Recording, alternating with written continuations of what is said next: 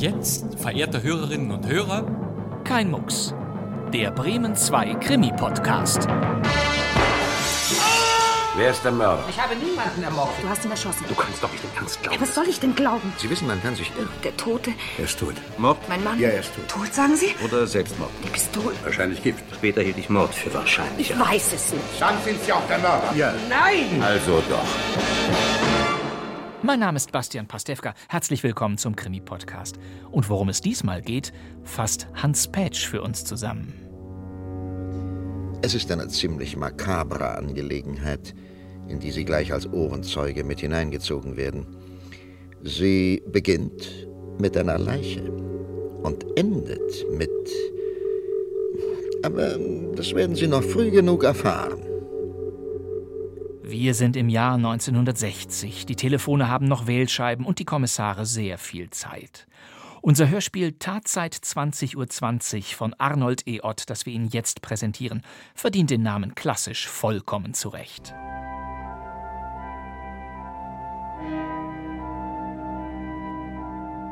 So muss ein guter alter Radio Bremen Radiokrimi beginnen. Ein einsames Haus. Irgendwo bellt ein Hund. Eine Turmuhr.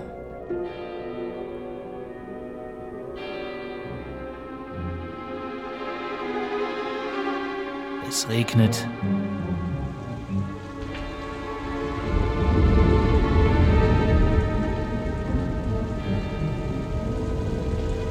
Und plötzlich ein Schuss.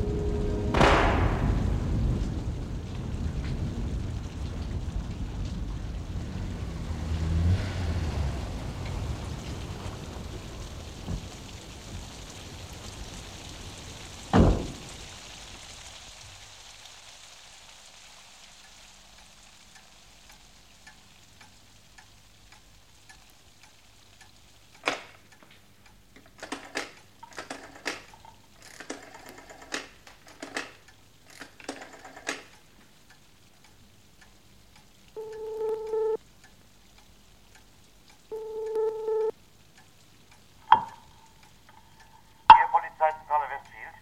Hier ist Dr. Jackson. Clifford Jackson. Ich bin hier im Hause von Mr. Stuart Stripe. Ich nehme an, Sie wissen Bescheid, die Villa am See. Ja, ich weiß. Um was handelt es sich? Ich habe Mr. Stripe soeben erschossen aufgefunden. Bitte kommen Sie sofort. Er kann noch nicht lange tot sein. Erschossen. Mord? Das weiß ich nicht, aber wenn es Mord ist, kann der Mörder noch nicht sehr weit sein. Wir kommen sofort. Bleiben Sie im Haus und rühren Sie nicht dran. Wir sind in zehn Minuten draußen. Ja, danke. Warum hast du das getan, Cliff? Das Einzige, was ich tun kann. Du solltest dich hinsetzen. Sie werden in ein paar Minuten hier sein. Gott, Cliff, ich begreife das nicht. Willst du hier warten? Selbstverständlich, was denn sonst? Ich dachte, du würdest. Musst du doch verstehen, Cliff. Ich finde dich hier und. Was wolltest du überhaupt bei Stripe? So viel ich weiß, warst du noch nie bei ihm. Cliff, bitte sag mir die Wahrheit. Du hast ihn erschossen. Du kannst doch nicht im Ernst glauben. Ja, was soll ich denn glauben? Ich komme hier ins Haus, die Tür ist offen und Stripe liegt erschossen im Wohnzimmer und du stehst daneben mit einer Pistole in der Hand. Nimm doch Vernunft an. Bitte, was wolltest du bei Stripe? Was wolltest du bei Stripe? Ist doch vollkommen belanglos. Um mich geht es doch jetzt nicht. Gleich wird die Polizei hier sein. Mein Gott, was soll ich denn sagen? Oh, Cliff, es ist entsetzlich. Wenn du mir doch einen Augenblick richtig zuhören wolltest. Stripe ist tot, aber ich habe ihn so gefunden, verstehst du? Ich habe nicht das Geringste damit zu tun. Was soll ich dir denn noch sagen? Genügt das nicht? Dr. Jackson, Ja, das bin ich. ich bin Inspektor Collins. Sie sind Arzt? Ja, ich arbeite hier in Westfield in der Klinik. Und äh, wer sind Sie? Meine Frau, Inspektor Collins. Ja, ich möchte Sie bitten, draußen im Flur zu warten. Ich will mir das hier erstmal ansehen. Keeper, Sie sehen sich inzwischen draußen um. Okay.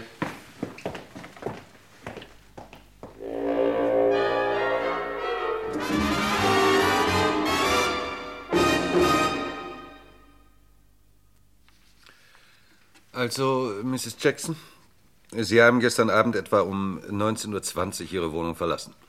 Wohin gingen Sie? Zu meiner Schneiderin, Inspektor Collins. Hm, wann kamen Sie dort an und wie lange blieben Sie? Kurz nach halb acht war ich da. Es dauerte nicht sehr lange, vielleicht eine halbe Stunde. Gut. Was taten Sie dann? Ich ging zum nächsten Taxenstand gleich um die Ecke. Ich nahm mir ein Taxi und fuhr zu Mr. Stripe. Wissen Sie genau, wann Sie dort ankamen? Nein, nicht genau. Es wird kurz vor halb neun gewesen sein. Jedenfalls nicht später als halb neun. Mrs. Jackson, bitte schildern Sie mir so genau wie möglich, was sich dann abspielte. Ja, ich will's versuchen. Ich ging ins Haus. Die Haustür war nicht verschlossen. Die Wohnzimmertür war nur angelehnt. Ich öffnete sie und dann, Was war dann? dann sah ich meinen Mann. Er stand am Schreibtisch. Er hatte eine Pistole in der Hand. Vor dem Schreibtisch lag Mr. Stripe. Es war mir sofort klar, dass er tot war. Sie sagen, Ihr Mann hatte eine Pistole in der Hand. Was tat er damit? Ich weiß es nicht. Ich weiß es wirklich nicht. Ich glaube, er sah die Pistole an. Ich war entsetzt. Ja, natürlich. Was sagte Ihr Mann? Mein Gott, was sagte er? Ich, konnte es einfach nicht glauben. Der Tote, mein Mann, die Pistole. Sie wissen also nicht mehr, was er sagte. Nein, nein, er war natürlich überrascht. Ich weiß noch, dass ich ihn bat, wegzugehen, aber er wollte nicht. Sie baten ihn wegzugehen? Warum? Ich war sehr aufgeregt, Inspektor Collins. Ja, das ist verständlich. Aber warum lehnte Ihr Mann das ab? Hat er Ihnen das erklärt?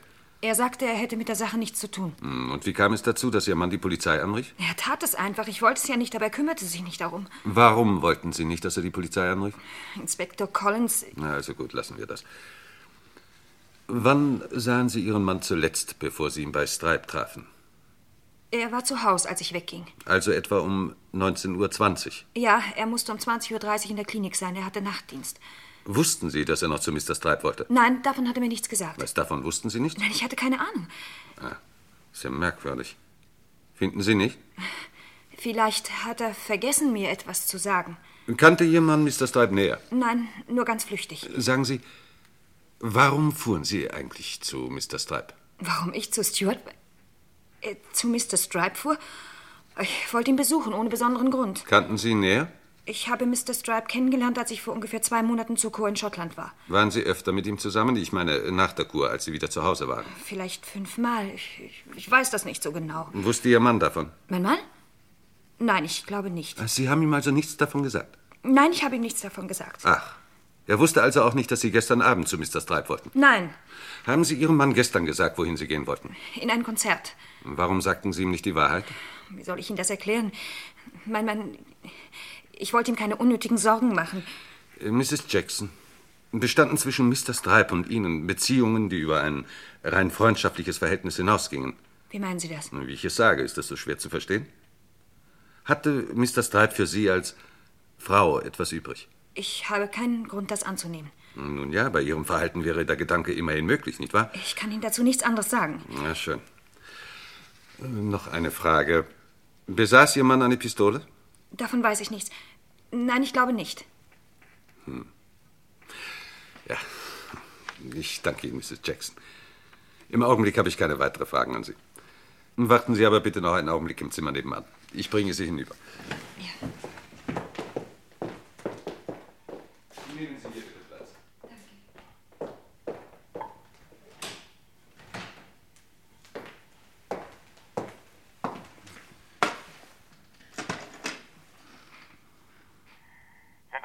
Collins, lassen Sie Dr. Jackson in mein Zimmer bringen. Inspektor, hier wartet jemand, der Sie sprechen möchte. Ja, das geht jetzt nicht. Er soll morgen wiederkommen. Er sagt, es sei sehr dringend. Ja, wer ist es denn?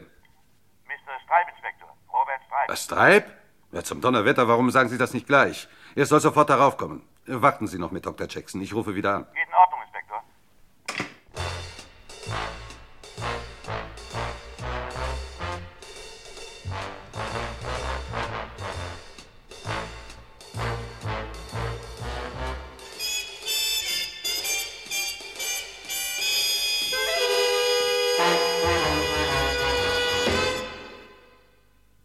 Mein Name ist Robert Stripe. Ja, setzen Sie sich bitte.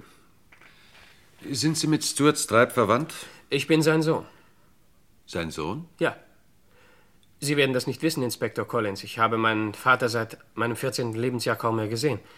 Äh, Mein Vater trennte sich von meiner Mutter. Er ließ sich scheiden und zog danach erst hierher. Ich blieb bei meiner Mutter.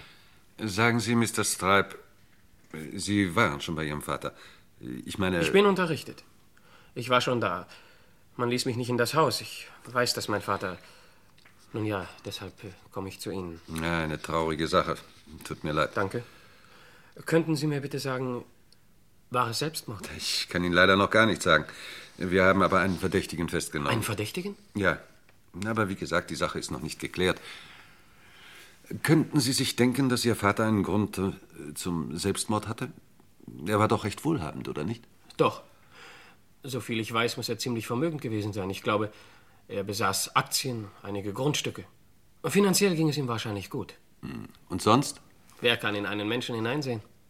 Wie gesagt, ich hatte kaum Verbindung zu meinem Vater. Aber Selbstmord? Allerdings, er war wohl sehr einsam in den letzten Jahren, aber ich glaube, er legt auch nie viel Wert auf Menschen. Also kein ernsthafter Grund. Ich wüsste nicht. Es könnte höchstens. Aber das kann ich mir nicht denken. Sprechen Sie, Mr. Stripe. Vielleicht ist es wichtig. In seinem letzten Brief war so eine merkwürdige Andeutung. Er schrieb, er hätte Ärger mit einem früheren Mitarbeiter. Es hing mit Forderungen zusammen. Offen gesagt, Inspektor Collins, ich hatte den Eindruck, dass es sich um eine Erpressung handelte. Ah, interessant. Haben Sie den Brief noch? Leider nicht. Ich konnte es ja nicht ahnen. Ich habe den Brief vernichtet. Er enthielt unter anderem sehr persönliche Dinge. Ich wollte verhindern, dass meine Mutter den Brief in die Hände bekam. Wann war das? Ungefähr vor sechs Wochen. Wie heißt der Mitarbeiter, von dem Ihr Vater schrieb? Wenn ich das wüsste. Mein Vater nannte keinen Namen. Ich habe nicht die geringste Ahnung. Ach, schade. Ja, vielleicht findet sich noch Korrespondenz. Sagen Sie, Mr. Stripe, wie stand Ihr Vater zuletzt zu Ihrer Mutter? Leider sehr schlecht. Warum? Muss ich darüber sprechen? Mir genügt vielleicht schon ein Stichwort. Meine Mutter. Sie war ihm nicht treu gewesen, Inspektor Collins. Deshalb ließ er sich scheiden. Ist Ihre Mutter wieder verheiratet? Ja. Seit ungefähr acht Jahren. Und mit wem? Mein Stiefvater heißt Tom Cricket und wohnt in Green Village. Das ist oben in Schottland. Was ist er vom Beruf? Er war früher Barpianist. Jetzt spielt er mit einer kleinen Kapelle bei Hochzeiten und Kindtaufen und so weiter. Ja, das ist ja nicht so wichtig. Wann sind Sie hier angekommen, Mr. Stripe? Mit dem Schnellzug um 7.15 Uhr. Ich wollte meinen Vater endlich mal wiedersehen. Ja, und jetzt. Tja, eine böse Überraschung. Kann ich etwas für Sie tun? Vielleicht ist es möglich, dass ich einmal in das Haus meines Vaters darf? Ja, natürlich, Mr. Stripe. Äh, allerdings müssten Sie sich noch etwas gedulden. Morgen möchte ich mir das Haus noch einmal genau ansehen. Vor allem die vorhandenen Papiere, Korrespondenzen und so weiter. Ich möchte nicht, dass etwas verändert wird, das werden Sie verstehen. Ja, ja, das verstehe ich durchaus. Ich möchte nur. Es ist das Haus meines Vaters. Ja, ja, ja, ich weiß. Bleiben Sie länger hier? Sie haben doch sicher einiges zu regeln. Ich werde Ihnen sofort Nachricht geben, wenn das Haus freigegeben ist. Ich bleibe noch ein paar Tage. Sie erreichen mich in der Pension Parker. Gut, ich werde Sie anrufen. Sonst noch was? Danke. Ich stehe Ihnen jederzeit zur Verfügung. Sehr freundlich. Auf Wiedersehen. Auf Wiedersehen, Inspektor Collins.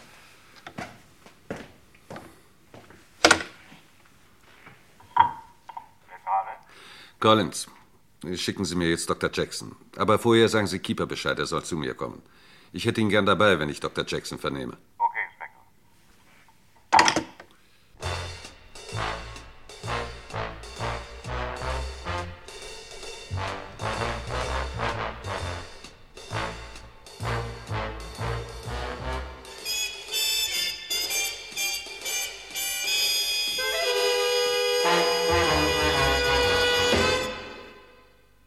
Es hilft alles nichts, Skipper. Wir müssen herauskriegen, wo diese Pistole gekauft worden ist und wer sie gekauft hat. Was wir bis jetzt wissen, genügt nicht. Immerhin, Dr. Jackson wird mit der Pistole in der Hand am Tatort überrascht. Was wollen Sie noch mehr? Naja, wir werden ja sehen, wer die Pistole gekauft hat. Ja, setzen Sie Druck dahinter. Ich habe Fernschreiben an alle Polizeizentralen geschickt. Sicher ist jedenfalls, dass die Pistole nicht hier in Westfield gekauft worden ist. Aber was besagt das schon? Dr. Jackson müsste ja den Verstand verloren haben. Äh, noch eins, Keeper. Ich wüsste gerne Näheres über die geschiedene Frau von Mr. Stripe. Erkundigen Sie sich nachher gleich mal in Green Village in Schottland. Ja? Sie können draußen warten, Sergeant. Nehmen Sie Platz, Dr. Jackson. Danke. Mr. Keeper kennen Sie ja schon. Ja. Dann Kommen wir gleich zur Sache. Sie sagten mir gestern Abend, Sie hätten Mr. Stripe tot aufgefunden. Wollen Sie dabei bleiben? Natürlich. Das ist die Wahrheit. Welchen Eindruck hatten Sie eigentlich im ersten Augenblick? Mord oder Selbstmord? Als ich die Pistole sah, dachte ich an Selbstmord. Später hielt ich Mord für wahrscheinlicher. Der Tote lag einige Schritte von der Pistole entfernt. Die Verletzung sprach aber dafür, dass der Schuss sofort tödlich war. Ja, das hat einiges für sich. Aber äh, fangen wir von vorne an. Aus welchem Grunde fuhren Sie zu Mr. Stripe? Es äh, ist mir nicht angenehm, darüber zu sprechen. Inspektor. Es sieht nicht gerade günstig für Sie aus, wenn Sie mir etwas verschweigen. Also, weshalb? Ich wollte wissen, ob meine Frau bei ihm war. Ich befürchtete, dass zwischen Mr. Stripe und meiner Frau Beziehung bestanden. Hatte Ihre Frau ein Verhältnis mit Mr. Stripe? Ich wollte mir Klarheit verschaffen. Ah, Eifersucht also? Das ist nicht ganz der richtige Ausdruck. Ich würde sagen, Unruhe. Ich wusste ja nicht, ob meine Befürchtung berechtigt war. Und was haben Sie festgestellt? Gar nichts. Das heißt, zunächst nicht. Als ich kam, war Mr. Stripe tot. Sonst war niemand im Haus.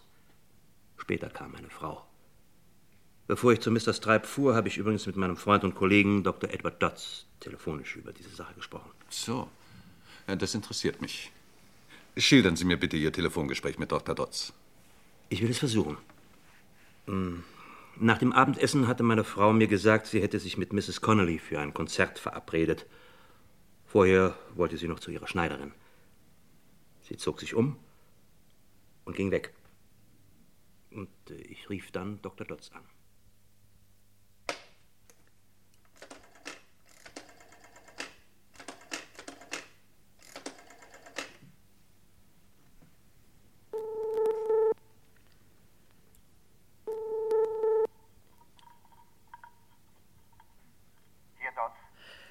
Abend, Ed.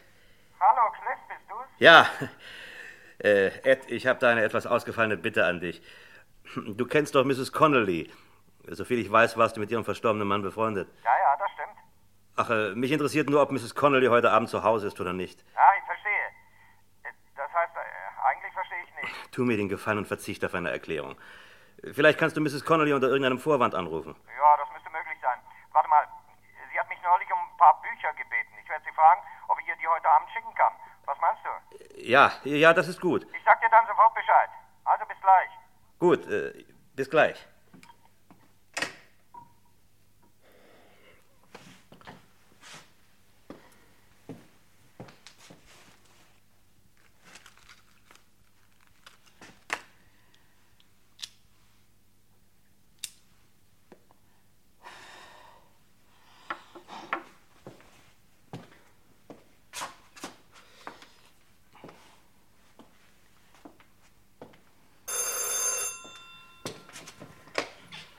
Jackson?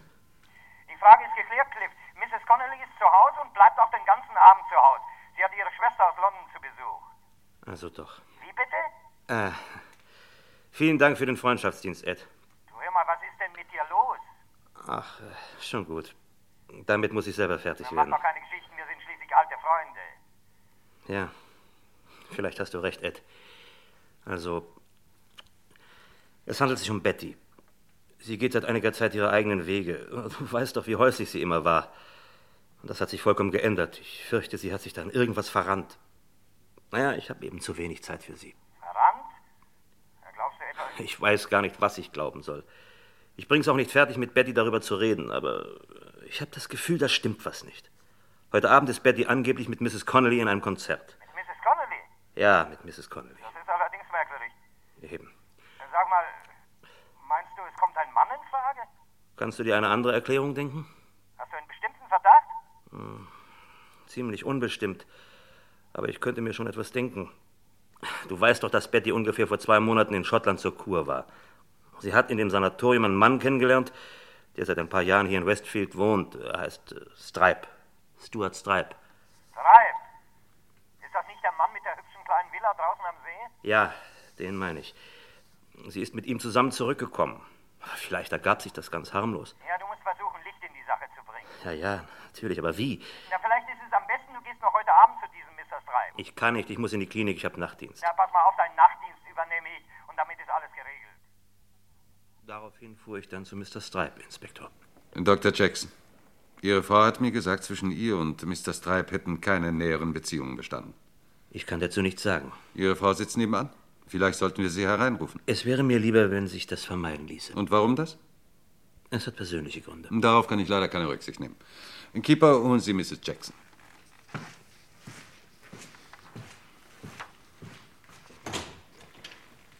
Mrs. Jackson, kommen Sie bitte. Nehmen Sie bitte Platz. Danke. Mrs. Jackson, beantworten Sie mir bitte wahrheitsgemäß, ob Sie nähere Beziehung zu Mr. Stripe hatten. Bitte, Inspektor Collins, erklären Sie mir, was Sie mit dieser Frage bezwecken und was Sie unter nähere Beziehung verstehen. Was ich damit bezwecke, ist meine Sache. Ist es zum Ehebruch gekommen, Mrs. Jackson? Nein, Zärtlichkeiten, Sie verstehen schon. nicht in dem Sinne. Waren Ihre Beziehungen so, dass sie mit Ihrer Ehe nicht zu vereinbaren waren? Halt das Licht hier aus. Kann ich die Aussage verweigern? Halten Sie das für richtig? Ich weiß nicht, was richtig ist. Ich kann Sie nicht zur Aussage zwingen. Dann verweigere ich die Aussage. Wie Sie meinen, Mrs. Jackson. Sie können gehen. Danke.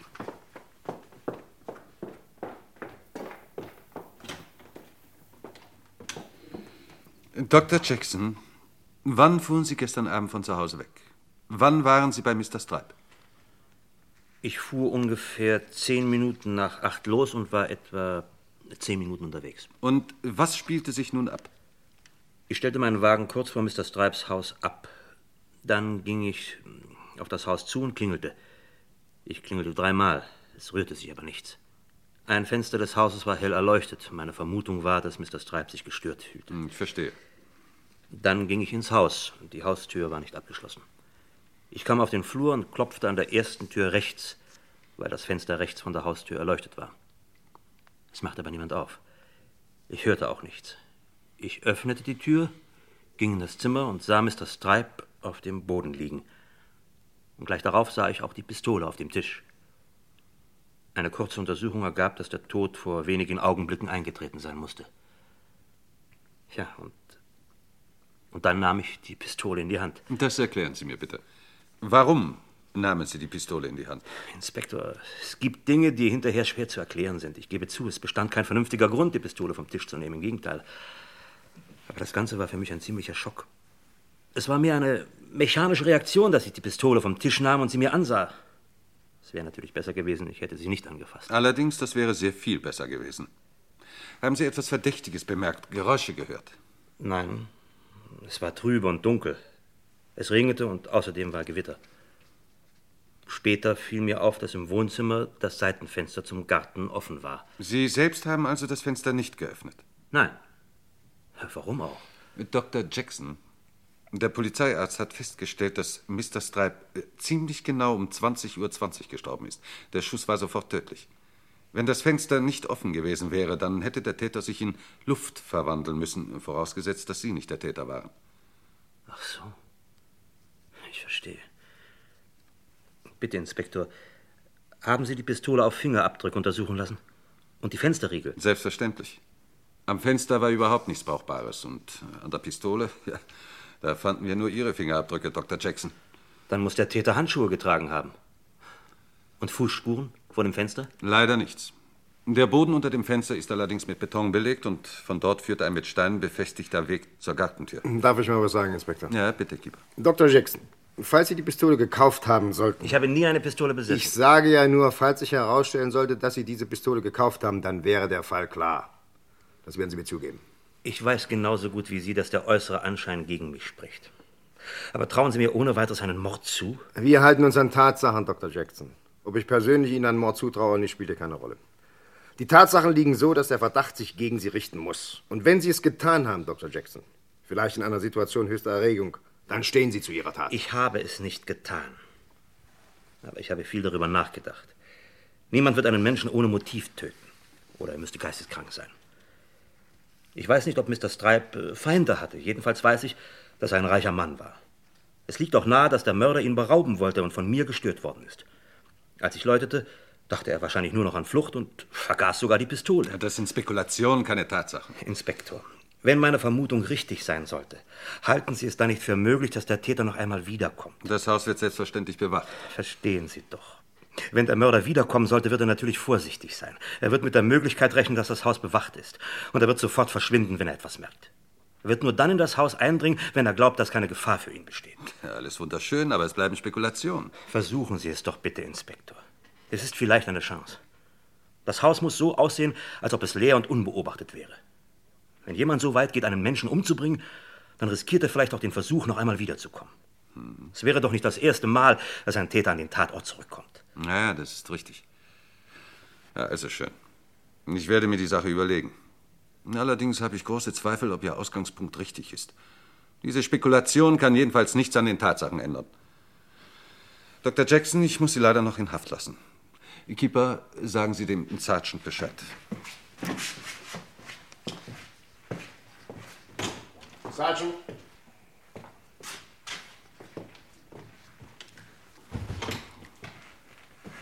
Ein zäher Bursche, Inspektor. Er scheint schon zu überlegen, was er vor Gericht sagen will. Tja, kann schon sein, Keeper. Zigarette? Danke, gern.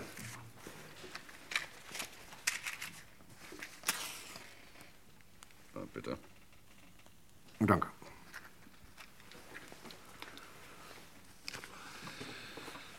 Was äh, halten Sie von dieser Idee mit dem Mörder, der vielleicht wiederkommt? Was ich davon halte? Gar nichts natürlich. Na, ich weiß nicht, Keeper. Aber Inspektor, ich bitte Sie. Soll das heißen, dass Sie das für bare Münze nehmen? Nein, nein, nein, das nicht. Aber stellen Sie sich bitte mal vor, Dr. Jackson erzählt diese Geschichte den Richtern. Das ist doch sehr gut ausgedacht. Finden Sie nicht? Na ja, wenn man es von der Seite sieht. Herr Kiefer, das hilft alles nichts. Wir müssen uns die nächsten Nächte in dem Haus von Stripe einquartieren. Und zwar unauffällig. Bereiten Sie das bitte vor und benachrichtigen Sie mich sofort, wenn Sie irgendwas über diese Pistole hören. Ich werde mich inzwischen um die geschiedene Frau von Mr. Stripe kümmern. Könnte immerhin interessant sein. Und äh, besorgen Sie mir ein Ferngespräch mit der Polizeistation Green Village.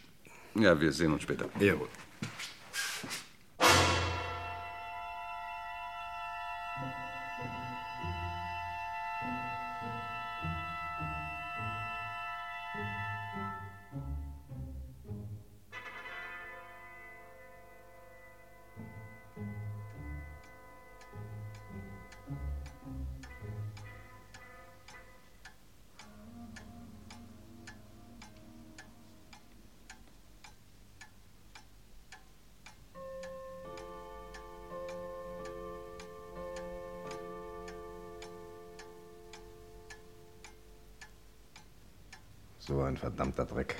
Ist los, Keeper?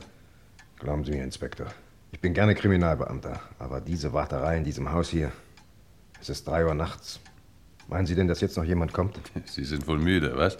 Ja, gegen ein anständiges Bett hätte ich nichts einzuwenden. Nur mehr Geduld, Keeper, wenn ich bitten darf. Könnten wir nicht wenigstens eine Zigarette rauchen? Ja. Vielleicht versuchen Sie mal die Frage selbst zu beantworten. Nehmen Sie an, Sie säßen in der Inspektorprüfung. Hm? Verstehe schon. Keine Zigarette. Will ja auch mal Inspektor werden. Und, äh, Keeper? Oh? Denken Sie an das, was ich Ihnen gesagt habe. Falls jemand kommt, keine Bewegung. Licht wird er nicht machen, höchstens mit der Taschenlampe. Und dann kann er uns hier nicht sehen. Wir lassen ihn ganz in Ruhe und warten ab. Erst wenn ich was sage, machen Sie so schnell wie möglich das Licht an.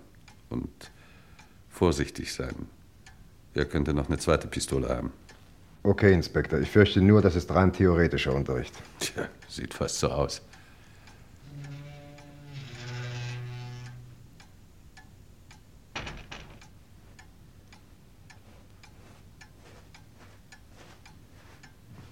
Inspektor. Ruhig, Kipper.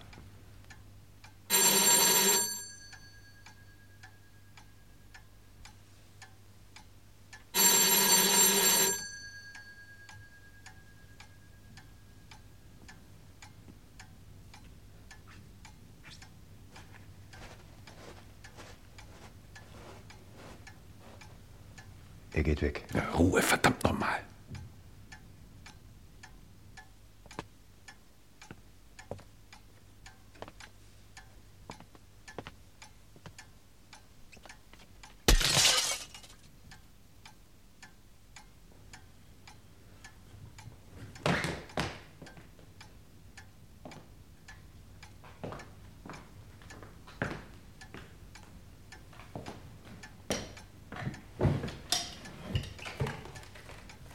Das muss doch da sein.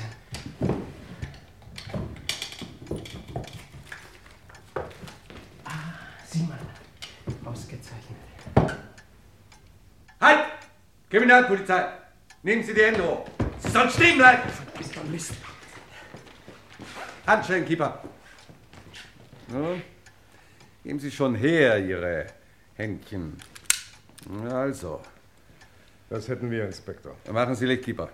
Ich will Smith heißen, wenn das nicht. Na, wir werden ja sehen. Mr. Stripe Junior. Warum haben Sie Ihren Vater erschossen? Was fällt Ihnen ein? Wie können Sie das behaupten? Machen Sie keine Schwierigkeiten, Stripe. Ihre Lage ist aussichtslos. Sind Sie wahnsinnig? Sie werden es bereuen, einen Ehrenmann so zu behandeln, Inspektor Collins. Sagten Sie Ehrenmann? Hören Sie, Mr. Stripe, Sie müssen nicht glauben, dass Sie uns für dumm verkaufen können. Ich habe mich mal ein bisschen in Green Village erkundigt. Wer erst vor drei Monaten aus dem Zuchthaus entlassen worden ist, sollte mit dem Wort Ehrenmann vorsichtiger umgehen. Was halten Sie davon? Das gibt Ihnen noch lange kein Recht, mich hier in Fesseln zu legen. Nein, das ist doch nicht der Grund. Beantworten Sie meine Frage, Robert Stripe. Warum haben Sie vorgestern Abend Ihren Vater erschossen? Ich verlange, einem Richter vorgeführt zu werden. Sie kommen noch früh genug vor den Richter. Keeper, durchsuchen Sie inzwischen seine Taschen. Mr. Stripe, Sie werden mir jetzt sagen, was Sie hier wollten. Das geht Sie gar nichts an. Das sind private Angelegenheiten. Ich warne Sie, Mr. Stripe. Was wollten Sie nachts um drei im Hause Ihres ermordeten Vaters? Antworten Sie! Ich? Ich sage überhaupt nichts mehr. Ich werde nur vor einem Richter etwas sagen. Inspektor, diese Fahrkarte hat er in der Manteltasche. Zeigen Sie mir her. Ah, eine Fahrkarte erster Klasse nach London. Interessant. Sehen Sie mal her, Stripe. Sie haben diese Fahrkarte vorgestern hier in Westfield gekauft. Hier ist das Datum. Wollen Sie immer noch behaupten, dass Sie erst gestern Morgen in Westfield angekommen sind? Sie waren schon an dem Tag hier, als Ihr Vater erschossen wurde. Geben Sie das zu. Wieso denn? Vielleicht ist die Karte falsch gestempelt worden. Ich bin unschuldig. Sehen Sie sich das mal hier an, Inspektor. War auch in der Manteltasche. Danke, Keeper. Hm. Ein verschlossener Briefumschlag. Mein Testament. Ach. So ist die Sache. Hm. Ich denke, Mr. Stripe, ich kann Ihnen ganz genau sagen, was hier gespielt wird. Das ist der Umschlag, den Sie aus dem Schreibtisch genommen haben. Stimmt's? Na und? Sie wollten mich ja nicht ins Haus lassen. Wenn Sie mir damit beweisen wollen, dass ich meinen Vater ermordet habe, dann kann ich nur lachen. Ich fürchte, das vergeht Ihnen noch. Aber wie Sie wollen. Es wird das Beste sein, wenn wir uns das Testament mal ansehen. Das dürfen Sie nicht. Sie dürfen das Testament nicht aufmachen. Lassen Sie das meine Sorge sein.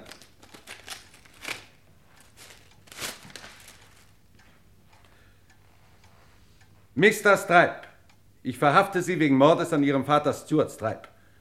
Sie waren vorgestern bei ihm. Sie haben Geld von ihm gefordert. Ihr Vater hat es abgelehnt. Abends sind Sie noch einmal wiedergekommen, nachdem Sie sich die Fahrkarte nach London gekauft hatten. Ihr Vater hat sich nochmals geweigert, Ihnen Geld zu geben. Und nicht nur das, Mr. Stripe. Er hat Ihnen gesagt, dass er Sie enterbt hat. Daraufhin haben Sie Ihren Vater erschossen. Als Sie das Testament suchten, wurden Sie gestört, und zwar durch Dr. Jackson, der Ihren Vater aufsuchen wollte. Als er klingelte, flüchteten Sie durchs Fenster und ließen die Pistole auf dem Tisch liegen. Mr. Stripe, ich frage Sie, ob Sie ein Geständnis ablegen wollen. Was reden Sie denn da? Ich lasse mir nichts vormachen, verstehen Sie? Wenn Sie glauben, dass ich ein Geständnis ablege... Halten Sie den Mund! Keeper, Inspektor. lesen Sie bitte diesen Absatz aus dem Testament vor. Meinen einzigen Sohn Robert Stripe enterbe ich. Er hat bewiesen, dass er ein Taugenichts ist. Vor einer Stunde war er bei mir und versuchte mich zu erpressen. Er wird heute Abend nochmal wiederkommen. Ich wünsche, dass ich ihn nie mehr sehe. Er ist nicht mehr mein Sohn. Dieses Testament ist vorgestern geschrieben worden, Mr. Stripe. An dem Tag, an dem Ihr Vater abends um 20.20 Uhr ermordet wurde. Wollen Sie Ihr Gewissen jetzt durch ein Geständnis erleichtern? Nein, verdammt nochmal! Ich will kein Geständnis ablegen. Oder würden Sie einen Mord zugeben, den Sie nicht begangen haben? Manu, wer ruft denn da an? Ich habe doch ausdrücklich gesagt, ich will hier auf keinen Fall gestört werden. Gehen Sie mal ran. Äh, Moment mal, Inspektor Collins. Ich weiß, wer da anruft. Meine Mutter. Sie wartet in der Pension Parker und wollte anrufen, wenn ich in einer halben Stunde nicht zurück sein sollte. Mr. Stripe, ich glaube Ihnen kein Wort. Aber Sie sollen eine Chance haben. Sagen Sie Ihrer Mutter, dass die Luft rein ist und dass sie herkommen soll. Geht in Ordnung. Hallo? Bist du's, Bob? Ja, Hat alles geklappt? wie am Schnürchen. Komm bitte sofort hierher. Ich soll hinkommen? Ja, ich erwarte dich. Mit dem Taxi. Du kannst in knapp zehn Minuten hier sein. Bis gleich. Gut, wie du meinst. Bis gleich. Sie wird in ungefähr zehn Minuten hier sein. Na schön. Na bin ich ja mal gespannt, was für ein Gesicht sie macht. Keeper, Sie nehmen die Dame dann draußen in Empfang. Okay, Inspektor. Aber wir sind noch nicht fertig miteinander, Mr. Stripe. Sie haben gehört, was im Testament Ihres Vaters steht. Demnach sind Sie vorgestern Abend hier gewesen. Am Abend des Mordes. Ich denke, das sollte Ihnen genügen. Sie werden es nicht für möglich halten, Inspektor Collins. Ich war an dem Abend überhaupt nicht hier. Ach. Und woher wussten Sie von dem Testament, das Ihr Vater ihr schrieb, nachdem Sie ihn nachmittags wieder verlassen hatten? Und warum haben Sie behauptet, Sie wären vorgestern noch gar nicht in Westfield gewesen, sondern erst am Morgen nach dem Mord angekommen? Und was hat Ihren Vater dazu bewogen, in sein Testament zu schreiben, Sie würden abends noch einmal wiederkommen? Sie verlangen ziemlich viel von mir, Mr. Stripe. Na schön. Ich habe gelogen. Ich war schon vorgestern hier. Aber ich hatte schließlich keine Lust, meine Lage mehr als nötig zu verschlechtern, verstehen Sie? Ich wollte auch abends wiederkommen. Das habe ich meinem Vater gesagt. Aber ob Sie es glauben oder nicht, ich bin nicht wiedergekommen. Äh, Von dem Testament hat mir jemand anders erzählt. So, und wer, wenn ich fragen darf? Meine Mutter. Womit Sie offenbar behaupten wollen, dass Ihre Mutter die Mörderin Ihres Vaters ist. Wie? Was weiß ich? Das müssen Sie schon selbst rauskriegen. Jedenfalls wollen Sie doch sagen, dass Ihre Mutter an dem entscheidenden Abend hier war, oder nicht? Das stimmt. Und wo waren Sie? Ich? Ja, Sie. Ich bin in der Pension Parker geblieben und habe auf meine Mutter gewartet. Ausgezeichnet. Dann haben Sie also sogar ein Alibi. Das weiß ich nicht. Ich war die ganze Zeit allein in meinem Zimmer. Und wann kam Ihre Mutter zurück? Und was hat sie Ihnen erzählt? Sie war ungefähr um halb neun wieder da. Und sie erzählte mir die Sache mit dem Testament. Mein Vater hätte mich enterbt, er hat es ihr vorgelesen. Danach hat er sie rausgeworfen. Das sagte sie mir wenigstens. Eine wunderschöne Geschichte, Mr. Stripe. Die Frage ist nur, ob sie auch wahr ist. Sie brauchen mir ja nicht zu glauben. Jedenfalls bin ich dann am nächsten Morgen hierher gekommen, um mit meinem Vater über das Testament zu sprechen. Und da erfuhr ich, dass er tot war. Es war mir natürlich sofort klar, dass ich damit in eine mehr als heikle Lage geriet. Ich hielt es für das Beste, gleich zu Ihnen zu gehen, um einen möglichst guten Eindruck zu machen. Für mich kam jetzt alles darauf an, dieses Testament so schnell wie möglich zu beseitigen.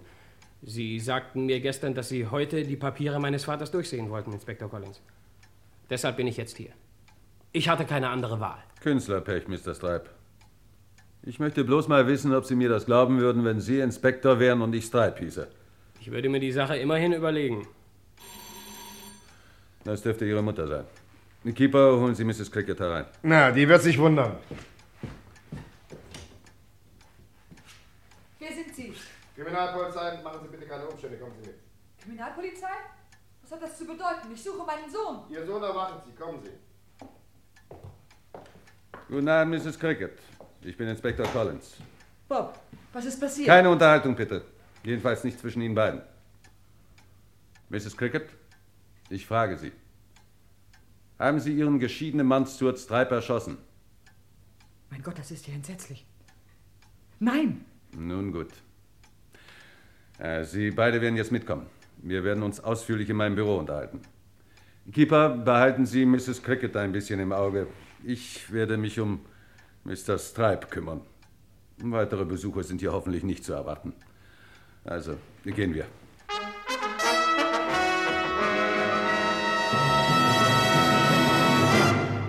Mrs. Cricket, nehmen Sie bitte dort drüben Platz. Mr. Stripe, Sie hier.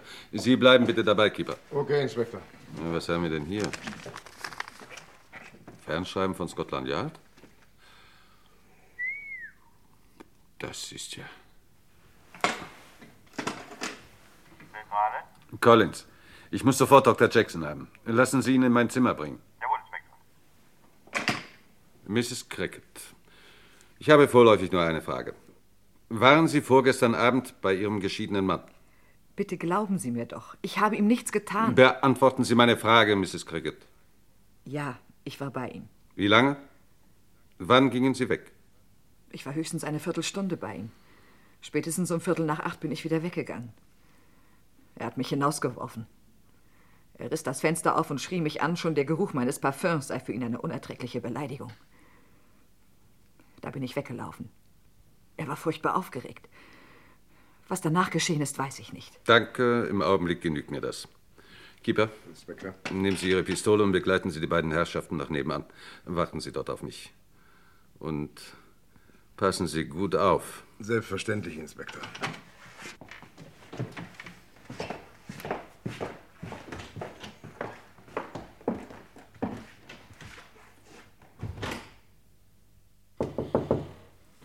Bereit? Sergeant, warten Sie draußen. Tut mir leid, dass ich Sie wecken lassen musste, Doktor. Ich habe nicht geschlafen. Hätte ich an Ihrer Stelle wohl auch nicht getan. Nehmen Sie Platz. Danke. Tja, Herr Dr. Jackson. Der Fall Stripe hat mir allein Schwierigkeiten gemacht. Aber ich kann Ihnen jetzt erzählen, wie das war. Sie sind also vorgestern Abend zu Mr. Stripe gefahren, weil Sie allen Grund zu der Annahme hatten, dass zwischen Mr. Stripe und Ihrer Frau engere Beziehungen bestanden, die Sie als Ehemann nicht billigen konnten. Kurz vor Ihnen war Mrs. Cricket bei Mr. Stripe gewesen, seine geschiedene Ehefrau. Sie muss das Haus wenige Minuten vor ihrer Ankunft verlassen haben, vielleicht nur Sekunden vorher. Mr. Stripe blieb vermutlich in großer Erregung zurück. Und dann kamen Sie. Es wäre wohl besser gewesen, Sie hätten keine Waffe eingesteckt. Ich verstehe Sie nicht. Sie werden mich sofort verstehen. Ich werde Ihnen helfen. Wissen Sie, was ich hier habe? Ein Fernschreiben aus London von Scotland Yard. Anfrage Mordsache Stripe. Beschriebene Pistole im September vorigen Jahres bei Patterson gekauft. Käufer, laut Rechnung, Dr. Clifford Jackson, Westfield. Ich. ich es ist. Äh Ein Glas Wasser? Dr. Jackson. Danke. Na? Stripe sagte mir, meine Frau wolle sich von mir scheiden lassen und ihn heiraten. Er zeigte mir Briefe. Briefe meiner Frau. Es gab keinen Zweifel mehr. Ich liebe meine Frau, Inspektor. Ich habe ihm meine Empörung ins Gesicht gesagt. Er kam auf mich zu und als ich zur Besinnung kam, hatte ich ihn erschossen. Ich hätte sofort alles sagen sollen. Aber. Es ist gut, Dr. Jackson. Sie müssen gute Nerven haben. Das andere erzählen Sie am besten Ihrem Anwalt und den Geschworenen.